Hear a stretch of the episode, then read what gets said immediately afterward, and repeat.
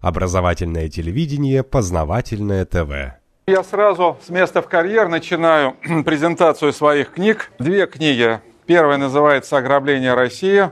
Подзаголовок «Это не мой», это издательство решило так э, поднять рейтинг книги. «Рэкет и экспроприация Вашингтонского обкома». Это уже не мое творчество. Вторая книга «Америка против России». Подзаголовок тоже от издательства «Холодная война», э, версия 2. Э, но должен сразу сказать, что обе книги выходили в издательстве «Книжный мир», но это уже второе, второе издание и той, и другой книги. Издание переработанное и дополненное. Я думаю, что э, названия обеих этих книг очень актуальны для сегодняшнего дня. Это с одной стороны. С другой стороны, обе книги взаимно друг друга дополняют. Ограбление России. Возникает вопрос, ограбления кем? Безусловно, что Западом. Безусловно, что закоперщиком всего этого ограбления страны Запада выступает Америка. Ну и вот в книге «Америка против России» я говорю, конечно, и о политическом противостоянии, и э, об информационной войне, но в том числе говорю и о различных формах экономического ограбления России. Так что эти книги, они взаимно друг друга дополняют. Я хотел бы сказать, что книга «Ограбление России», она, конечно, писалась в 2013 году. А, это было своего, рода реагирование на события марта 2013 года. А, честно говоря, все мы помним события на острове Кипр, когда начались экспроприации. Э, правда, это слово редко использовалось, но фактически это были экспроприации. Это была совершенно новая э, модель э, спасения тонущих банков. Я напомню, что на Кипре банки очень активно развивались. Все мы знаем специфику банковского сектора Кипра. Там значительная часть клиентов – это физические и юридические лица Российской Федерации. Это одна особенность той части, которая касается пассивных операций. Э, а если говорить про активные операции кипрских банков, то их особенность заключалась в том, что они набрали очень большое количество э, долговых бумаг Греции, и мы помним, что в 2012 году произведена была так называемая реструктуризация греческого долга – в результате этой реструктуризации, о которой многих держателей бумаг даже не спрашивали, это вот такая своеобразная западная демократия, в результате этой реструктуризации э, Греции были прощены, прощены э, долги, долги примерно на 100 э, миллиардов, сейчас уже не помню, то ли долларов, то ли евро. В общем, совершенно беспрецедентная сумма. Ну и в результате э, кипрские банки, они э, понесли очень серьезные убытки. И, конечно, не какие-то там абстрактно-рыночные факторы определили то, что эти банки легли на бок, а именно вот такая вполне конкретная политика. Я сейчас не буду говорить об этой политике мировой финансовой за кулисы по спасению Греции. Что за этим стояло? Э, я хотел бы сказать, что именно на Кипре э, был проведен эксперимент э, по экспроприации депозитов клиентов. Ну, не полная, конечно, не стопроцентная экспроприация.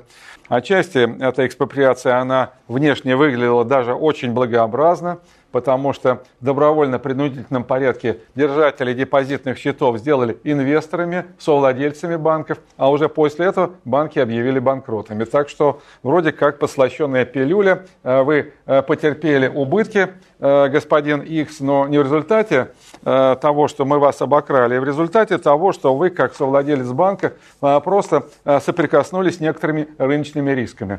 Очень такая красивая получилась картинка красивая картинка, но с очень печальным концом. Просто вот эти самые события на Кипре, они меня заставили задуматься, а куда идет мир. Э, дело в том, что достаточно быстро на э, события на Кипре прореагировали и другие страны, и Соединенные Штаты, и Канада, и Австралия. И многие заинтересовались. Оказывается, вот как можно спасать э, банки.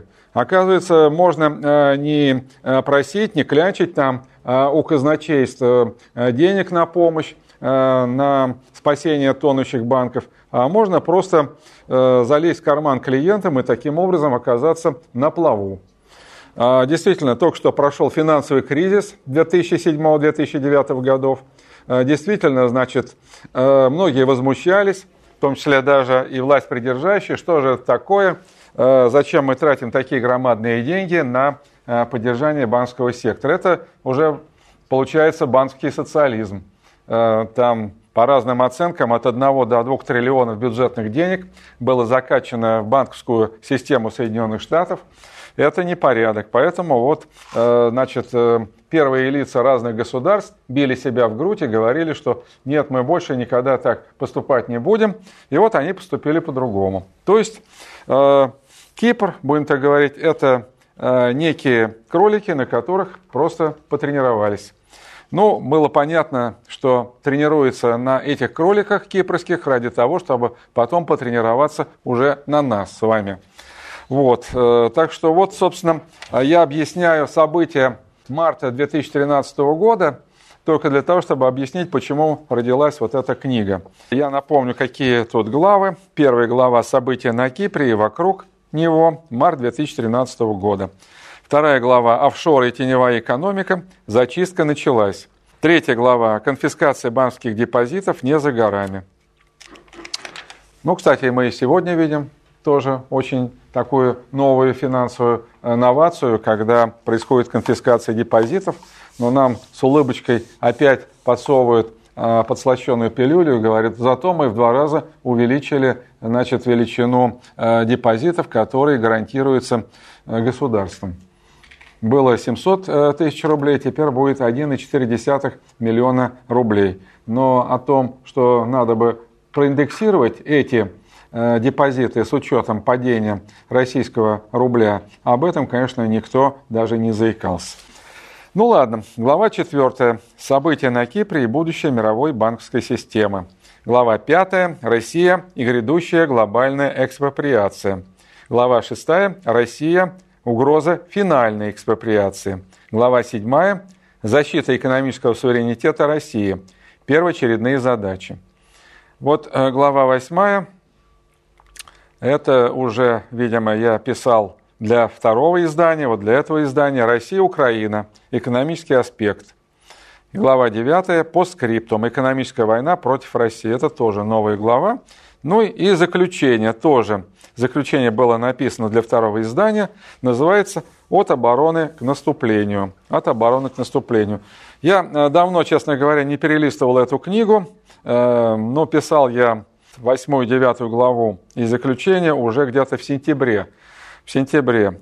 Ну и вот сейчас, э, так, глядя свежим глазом, могу сказать, что, в общем-то, в главе седьмой э, изложена программа. Программа того, как предотвратить надвигающийся на Россию кризис, программа того, как бороться с кризисом, если он все-таки произойдет. Вот это очень важно, потому что сейчас мы все обсуждаем вот этот самый валютный кризис или кризис, связанный с падением курса рубля. Ну и я, наверное, себе позволю все-таки э, перейти сейчас э, к текущим событиям, иначе я что же, буду пересказывать свою книгу, вам тогда неинтересно будет читать. А вот то, чего нет в книге, я, может быть, э, буквально несколько слов все-таки скажу. Вот здесь мы действительно обсуждали, а, затрагивали вопрос нашей власти. Я полностью согласен с Александром Ивановичем, что в части, касающейся экономики, а, Путин абсолютный стопроцентный либерал. А если первое лицо является абсолютным либералом в области экономики, то, соответственно, что же мы тогда ждем от руководителей, скажем, нашего Минфина, от э, руководителя Центрального банка. Да, конечно, чисто тактически, но это чисто политтехнология. Э, как бы все накинулись на Эльвиру Набиулину, а я ее даже защищаю. Собственно, она просто стрелочник. Опять-таки, я не собираюсь сейчас заниматься конспирологией, выяснять, э, кто давал команды Эльвире Набиулиной для того, чтобы, значит, она сама или через своих заместителей озвучивала то, что так ценно для валютных спекулянтов. А, сначала было сказано о том, что рубль будет пущен в свободное плавание. Говорили про 1 января 2015 года. Следующий шаг сказали, что нет, мы не будем ждать 2015 года, мы сделаем это пораньше. Правда, не называли конкретные даты. Далее, значит, э, зампред Центрального банка сказал о том, что э, мы э, не просто отпустим рубль в свободное плавание, но может, скажем, быть вариант регулируемого в каком-то коридоре, в каком-то туннеле курса рубля. Это делают многие страны сегодня. Было сказано о том, что Центральный банк будет в дальнейшем воздерживаться от валютных интервенций. Ну, понимаете, такая ценнейшая информация для валютных спекулянтов. Ну, такое раз в жизни бывает. Только ленивый э, не воспользуется такой информацией. Я не знаю, как это квалифицировать, я не юрист. То ли это халатность, э, то ли это просто безмозглость, э, то ли это государственная измена. Но, по крайней мере, какие-то орг-выводы должны были бы последовать в декабре месяце после того, как была произведена атака на наш российский рубль. Ну, даже если бы не было бы атаки, то я думаю, что все равно бы он бы Э, российский рубль пикировал, потому что есть два фундаментальных процесса, два фундаментальных фактора, которые способствуют э, понижению курса российской валюты. Первый фактор – это бегство капитала. Бегство капитала. Мы можем э, следить за динамикой движения капитала из России по официальной статистике Центрального банка. В этом году мы можем получить даже рекордное значение – может быть э, значение, которое будет примерно соответствовать уровню 90, то есть 2008 года. 2008 года. То есть э, в 2008 году у нас э, был кризис, ну, значит, такой же кризис мы поимеем и в этом 2014-2015 году. Это первый фактор. А второй фактор связан с тем, что нашим российским банкам и компаниям потребовалась немедленно валюта. Потребовалась эта валюта в связи с тем, что Э, летом 2014 года э, Запад объявил о такой экономической санкции, как э, значит, запрещение на выдачу займов и кредитов среднесрочных и долгосрочных для российских банков и компаний.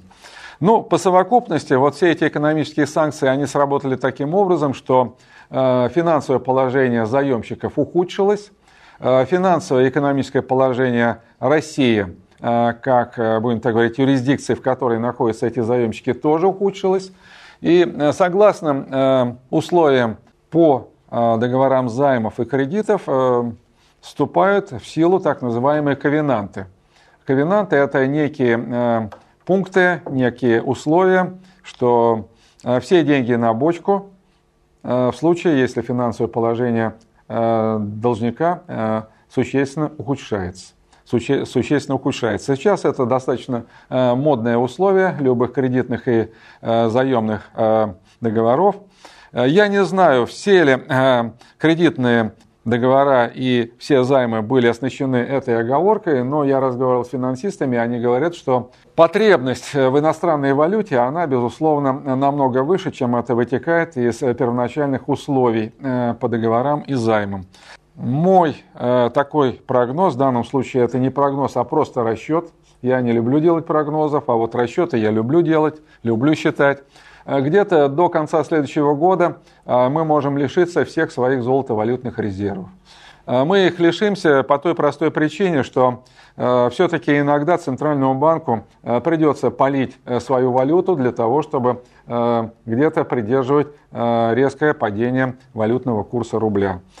Это с одной стороны. С другой стороны, э, бегство капитала не уменьшается, а ускоряется. Это, конечно, процесс очень такой таинственный, почти что мистический, потому что, с одной стороны, здесь э, много факторов, которые способствуют выталкиванию капитала российского и иностранного, но, с другой стороны, хозяева э, владельцы капитала должны понимать, что они мчатся туда, где расставлены ловушки и капканы.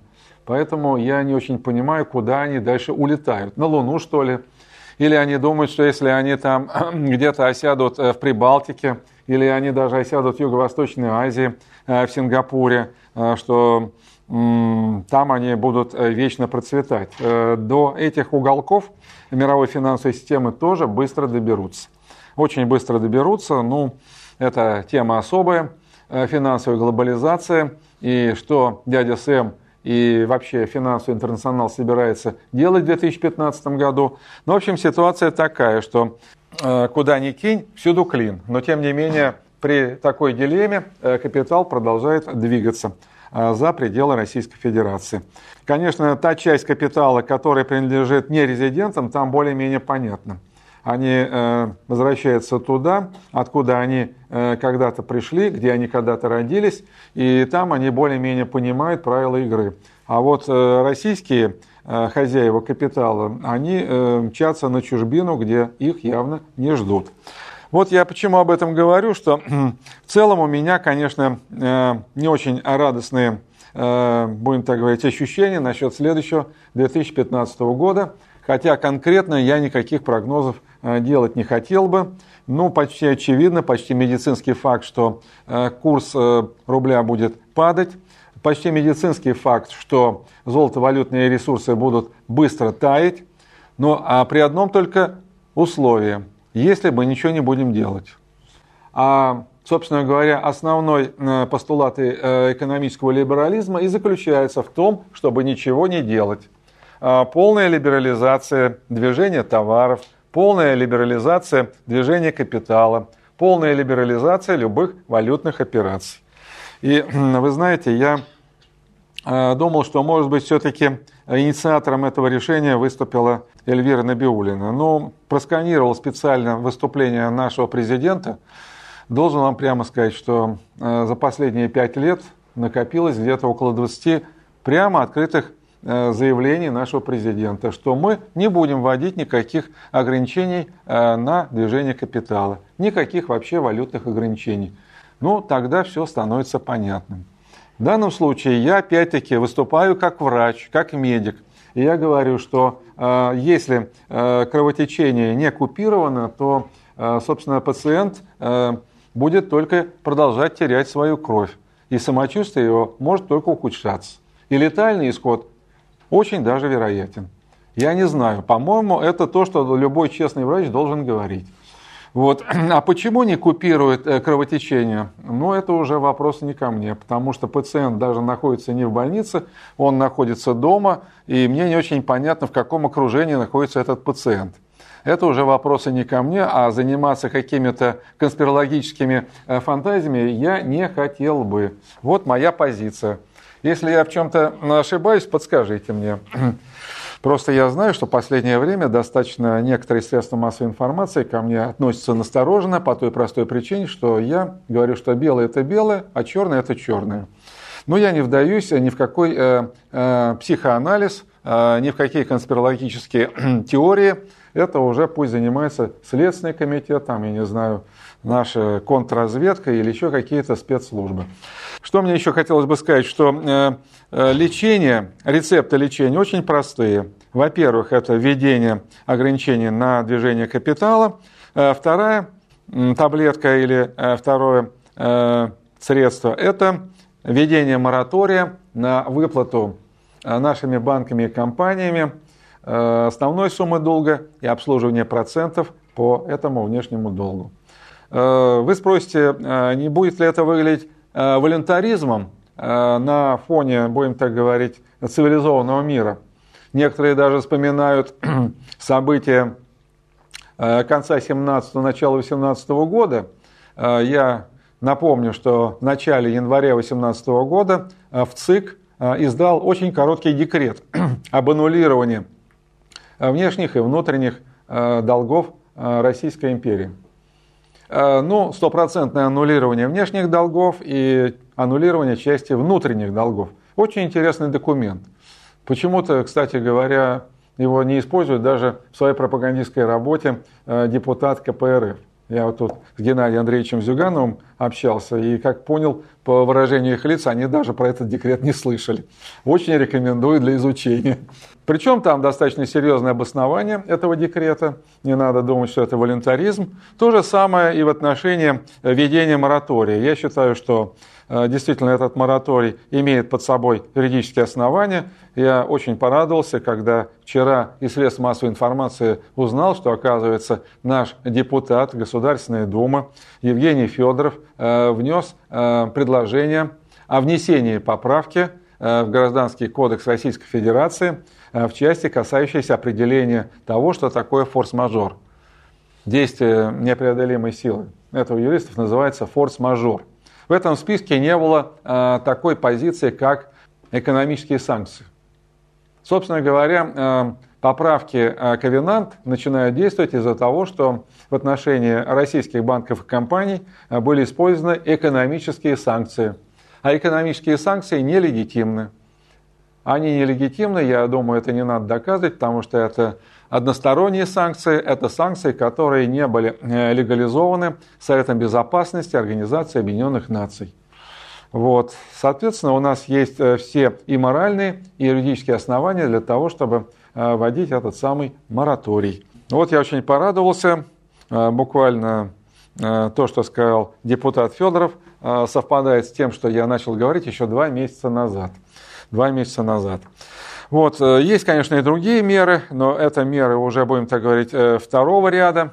Хотя некоторые меры второго ряда, они тоже очень эффективны.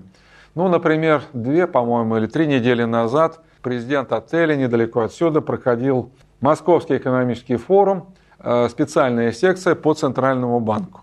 Э, был спецгость из Японии, э, бывший замминистра финансов, бывший директор Международного валютного фонда от Японии. Я уже не помню его японское имя, но я зато запомнил значит, те рецепты, которые он рекомендовал России. Вот э, на втором месте среди этого списка рецептов был э, такой, по крайней мере, переводчик перевел это так. Э, порка спекулянтов и чиновников.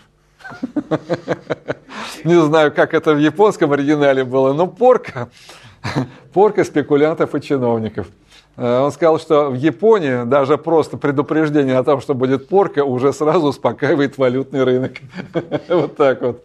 Но у нас не было ни одной порки. Вот понимаете, это удивительно. Э, мы, конечно, немножко так высокомерно смотрим на то, что происходит в Киеве. Там, конечно, незаконная власть, там, конечно, дурдом, э, там какие-то понаехали варяги, нерезиденты, которые заняли министерские кабинеты. Это все так. Но при этом там бывают иногда совершенно адекватные реакции на, будем так говорить, неадекватное поведение некоторых чиновников. Ну, может быть, вы знаете, может нет, а в июне месяце на пост Э, председателя НБУ Национального банка Украины э, была назначена Валерия Гонтарева. И э, вот за эти полгода с небольшим курс украинской гривны упал точно так же, как российский рубль, в два раза. Ну, там возбудили судебное дело против Гонтаревой. А дело передали в прокуратуру. Причем, значит, было дано задание прокуратуре не просто выяснить, была ли там служебная халатность, а выяснить на предмет возможного сговора со спекулянтами. Я считаю, это нормальная реакция. Может быть, это еще не порка, но уже как бы подготовка к порке. У нас ничего этого нету, и вот это, конечно, удручает. Я могу еще долго говорить о том списке мер, которые можно и нужно применить в отношении больного – ну, наверное, я думаю, это не так важно. Э, просто я хочу сказать, что если эти меры не будут приниматься, то тогда действительно ограбление России будет продолжаться. И более того, э, мы как бы летом 2014 года стали уже как бы отвечать э, встречными экономическими санкциями. До этого, будем так говорить, Россию наказывали. Были односторонние экономические санкции. С лета 2014 года я предпочитаю говорить, что это экономическая война. Э, поскольку все-таки есть э, как бы двусторонность. Может быть, она и не полная э, двухсторонность, но все-таки она есть. Но если это война, то экономическая война должна вестись по тем же законам, по каким ведутся горячие войны. А в частности, скажем, такие важнейшие принципы, как секретность, внезапность, ведение войны до победного конца. Нельзя ее бросать на полдороги. Если ты бросаешь войну на полдороге, то тогда тебя просто растопчет. А, собственно, любая война, она устроена таким образом, что э, каждая из сторон несет э, большие издержки. Это как большой бизнес. По крайней мере, э, войны 19 и 20 века, они уже происходили по такому принципу. И, соответственно, победитель понимает, что если я буду победителем, то я получу назад все свои издержки на языке Э, будем э, так говорить, международного права, это называется репарация. И плюс к этому я еще получу хорошую добычу. Это называется контрибуция. Поэтому не надо питать никаких иллюзий, что мы э, можем плавно выйти из этой экономической войны. Не получится. Не получится. Если мы э, будем э, продолжать и дальше вести такую линию экономического либерализма, то нам придется платить и репарации, и контрибуции. Это я говорю совершенно жестко и однозначно. Вот, поэтому хотите или не хотите, но я вынужден такие диагнозы ставить. Я не любитель, значит, э, каких-то там оценок отдельных наших политических деятелей. Это пусть этим занимаются там публицисты, политологи или какие-то там, я не знаю, экстрасенсы, которые могут просвечивать человеческую душу. Я говорю именно об этой э, объективной стороне вопроса. Мне еще хотелось бы сказать, что вот в заключение от обороны к наступлению я обратил внимание на такой интересный феномен, э, как коммерциализация а, истории и монетизация межгосударственных отношений. Мы тоже как-то не очень улавливаем некоторые новые тенденции, происходящие в мире. Ну, понятно, что в 1991 году, кстати, как раз вот в конце декабря, вот именно в эти дни распался Советский Союз. Это получается, что ровно 23 года назад. Ровно 23 года назад – Образовалось энное количество государств на территории бывшего Советского Союза. К сожалению, эти государства, многие из них сегодня стали, э, будем так говорить, э, не нашими союзниками, а нашими противниками или, по крайней мере, союзниками наших геополитических противников. В данном случае я имею в виду Прибалтику. Прибалтика, конечно, ведет себя неадекватно, но мы должны понимать, что э, мы как-то должны ожидать от них каких-то Э, мелких и средних гадостей. Э, крупные гадости уже будет осуществлять, естественно, их хозяин. Так вот, из разряда мелких и средних пакостей это подготовка компенсационных требований к России, как правоприемница Советского Союза. Ну вот последнее событие – это заявление комиссии по оценке ущерба от советской оккупации в Латвии. Готовится встречный иск, пока сумма на 300 миллиардов евро. Такая же работа ведется в Литве, такая же работа ведется в Эстонии. Ну, правда, эстонцы, они э, немножко э, более креативные оказались. Они сказали, мы готовы брать не только деньгами, дайте нам кусок Тюменской области, э, мы вполне будем довольны, если вы нам дадите несколько скважин.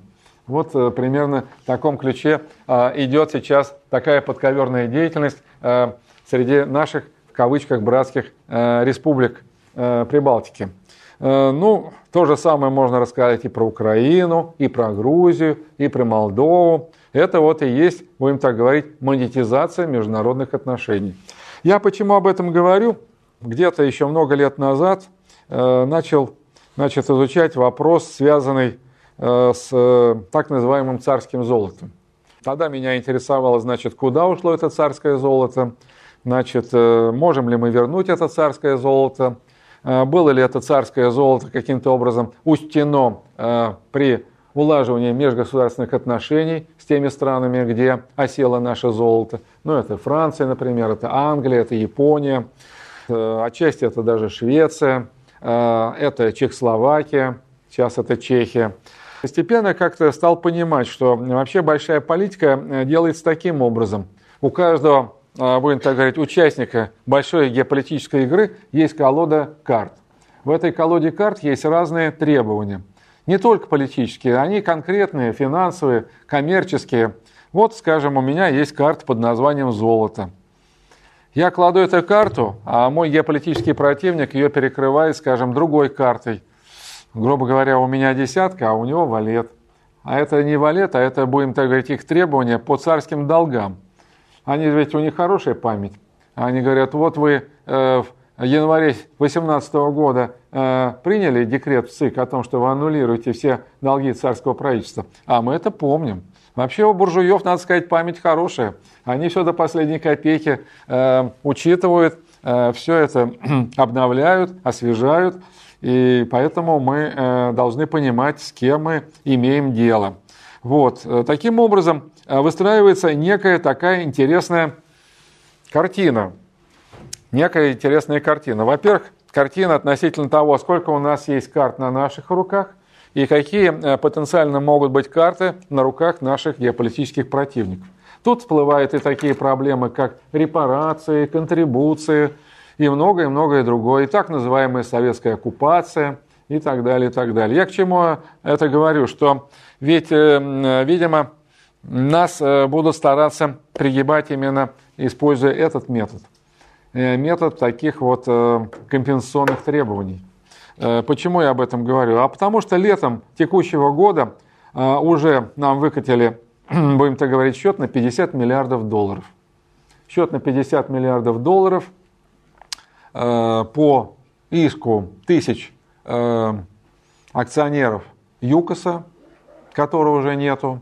Но все прекрасно понимают, что активы ЮКОСа перешли на баланс Роснефти – Средства массовой информации не афишируют по поводу того, значит, кто должен решать эту проблему, у кого, у кого будет дырка в голове насчет 50 миллиардов. Формально, конечно, говорится, что этим должен заниматься Минфин. Ну, а реально я понимаю, что стрелка была переведена на Сечина, на Роснефть. И, естественно, Сечин единственный, по-моему, человек, который сегодня в России интересуется вот этой проблемой э, встречных компенсационных требований. Просто мне тут э, некие такие серьезные эксперты сказали, я их спросил, а кого в нашем государстве может интересовать эта проблема? Потому что я говорю, не сегодня, а завтра она на, на нашу голову свалится. Ну и вот выяснилось, что никто в аппарате правительства этим не интересуется, и что единственный, кто этим может интересоваться потенциально, это Игорь Сечин потому что именно на него переведена стрелка по этой сумме 50 миллиардов долларов. Вот так устроена наша российская жизнь образца 2014 года. Вот я тут, собственно, и пишу э, в заключение от обороны к наступлению, потому что ваш покорный слуга э, э, просеял немалое количество информации, выяснил значит, судьбу репараций времен Первой мировой войны, это еще эпоха Версальского мирного договора 19 года, а потом Ялтинские соглашения и Поздамские соглашения по репарациям Второй мировой войны и так далее, и так далее. В общем, я должен сказать, что Россия, конечно, как э, страна православной цивилизации, неимоверно щедра. То есть, э, вот изучая эти даже конкретные вещи, понимаешь вот этот цивилизационный контраст. Там будут считать все до последней копейки.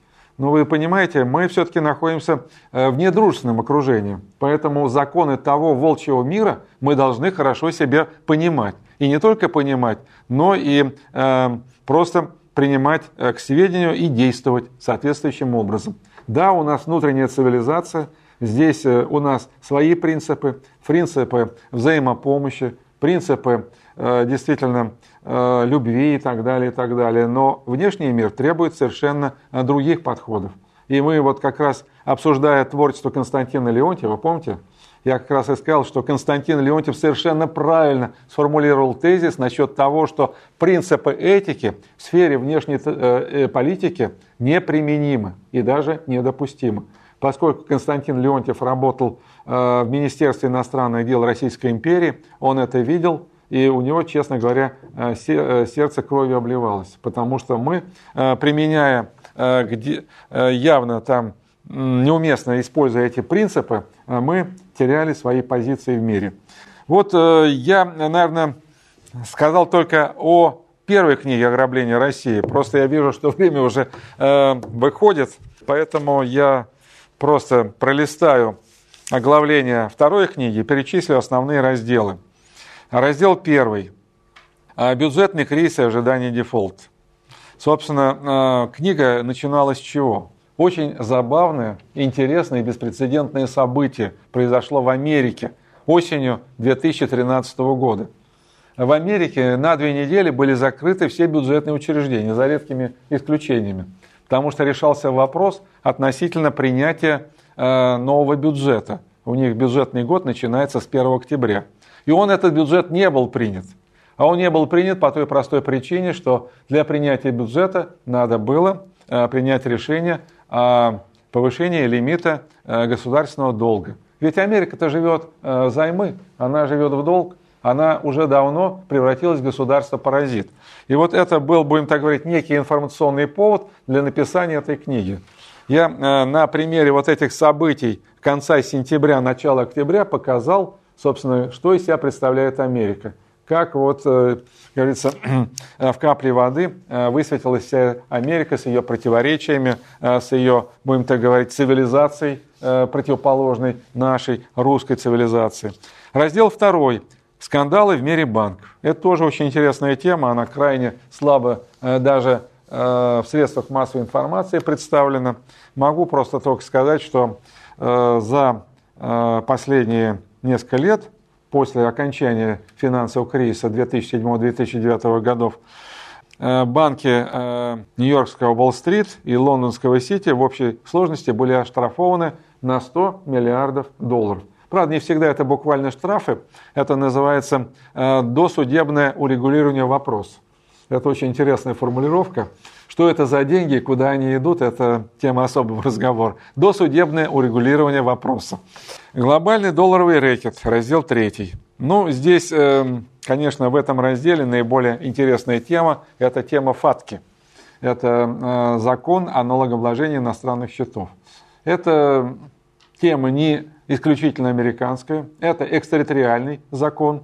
Э, американцы сейчас вообще привыкли э, штамповать законы экстерриториального действия, то есть требования об исполнении которых распространяются не только на резидентов, э, граждан Соединенных Штатов, но и на нерезидентов, как на физических, так и на юридических лиц.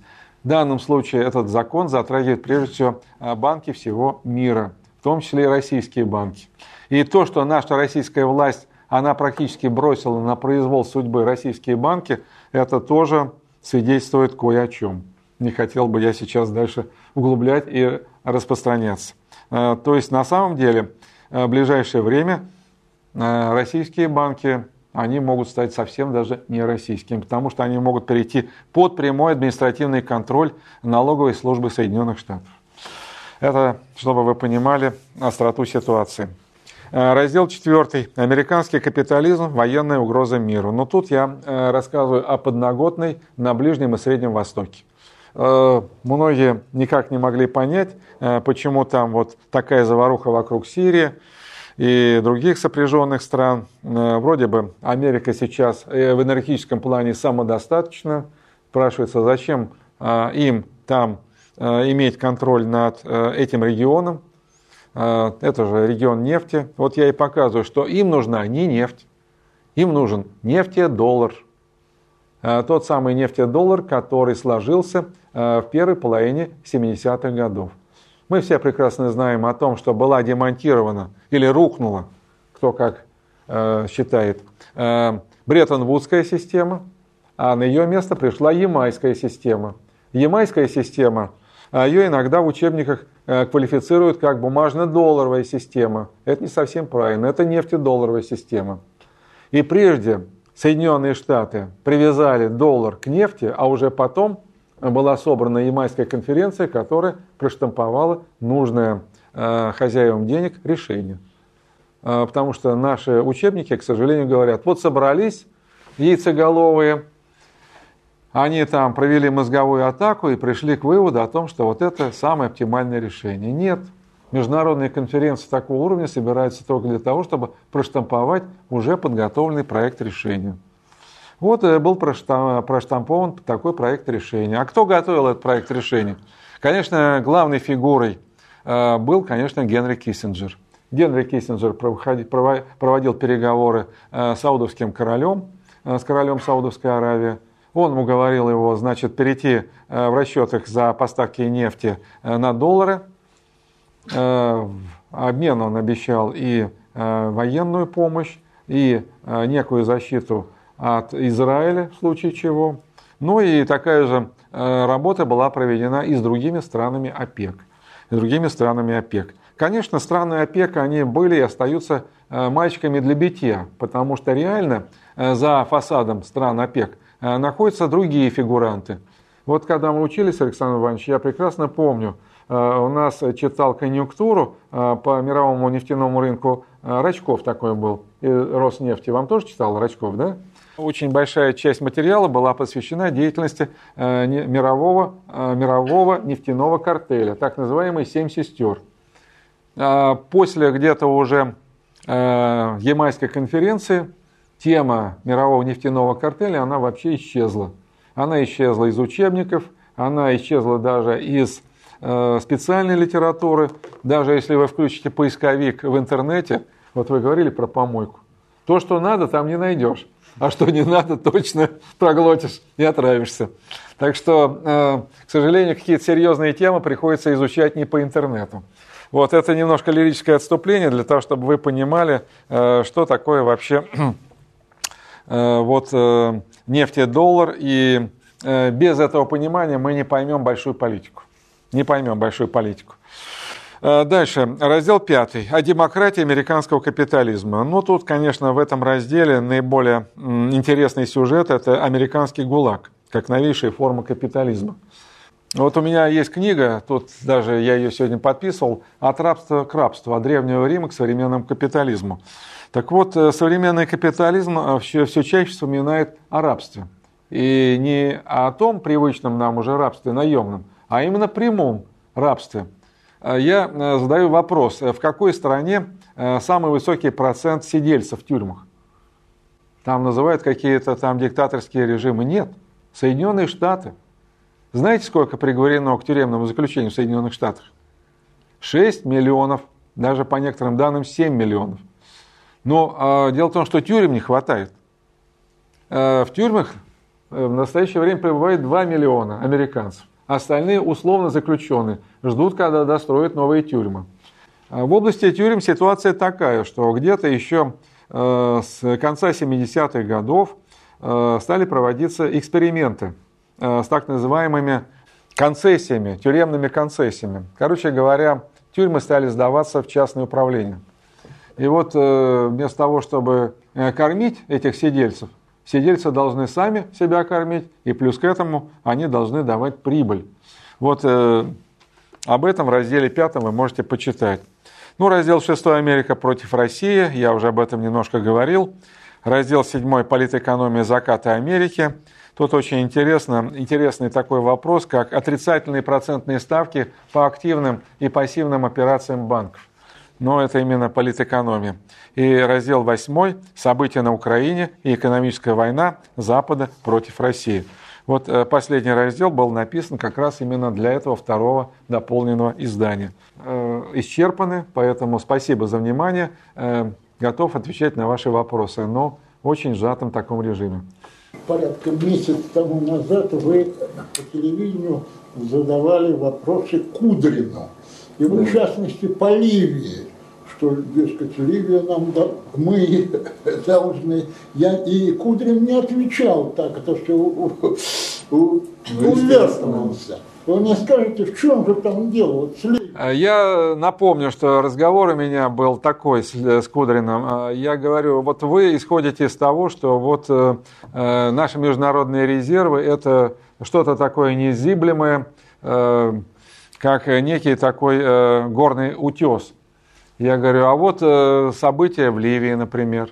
Ведь э, были заморожены валютные резервы Ливии. Э, просто разговор шел о том, что нельзя сейчас выстраивать свою политику финансовую, экономическую на том, что у нас вот большие резервы, и мы сумеем купировать этими резервами любые кризисы. Самое действенное оружие нашего геополитического противника – это заморозка наших резервов.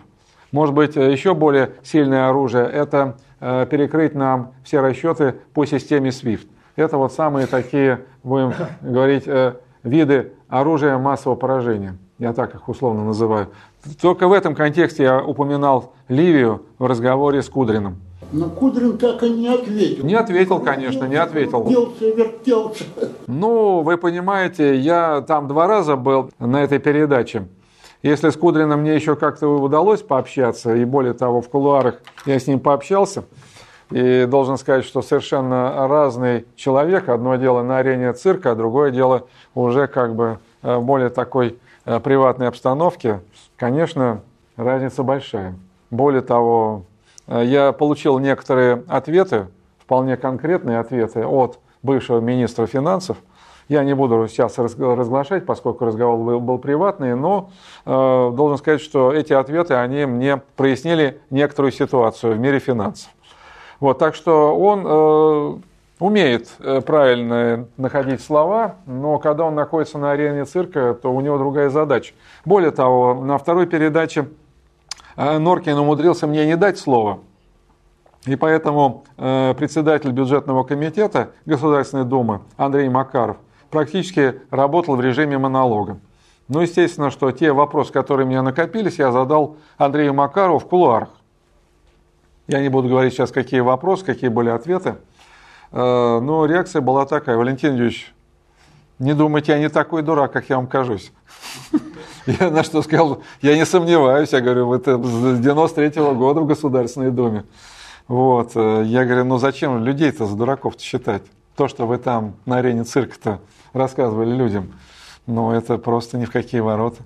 Ну, а речь-то шла, по большому счету, только о том, что э, Макаров говорил, вот что мы сделали для купирования валютного кризиса. Я говорю, вы сделали обезболивающий укол. Вы сидите на деньгах, у вас единственный рецепт на все случаи – это сделать денежную инъекцию. Я говорю, да, на одни сутки или там на одну ночь э, обезболивающее будет действовать. Ну, а на что Макаров сказал, ну, нам-то главное, чтобы люди хорошо Новый год встретили, Рождество встретили. Ну, в принципе, он правильно сказал, но это в кулуарах было. Потому что это совпадает и с моим пониманием того, что где-то в январе, феврале э, будет следующая и даже более острая фаза кризиса.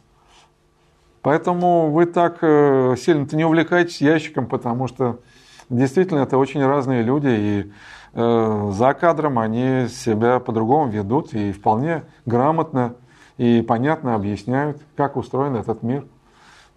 Познавательная точка ТВ. Много интересного.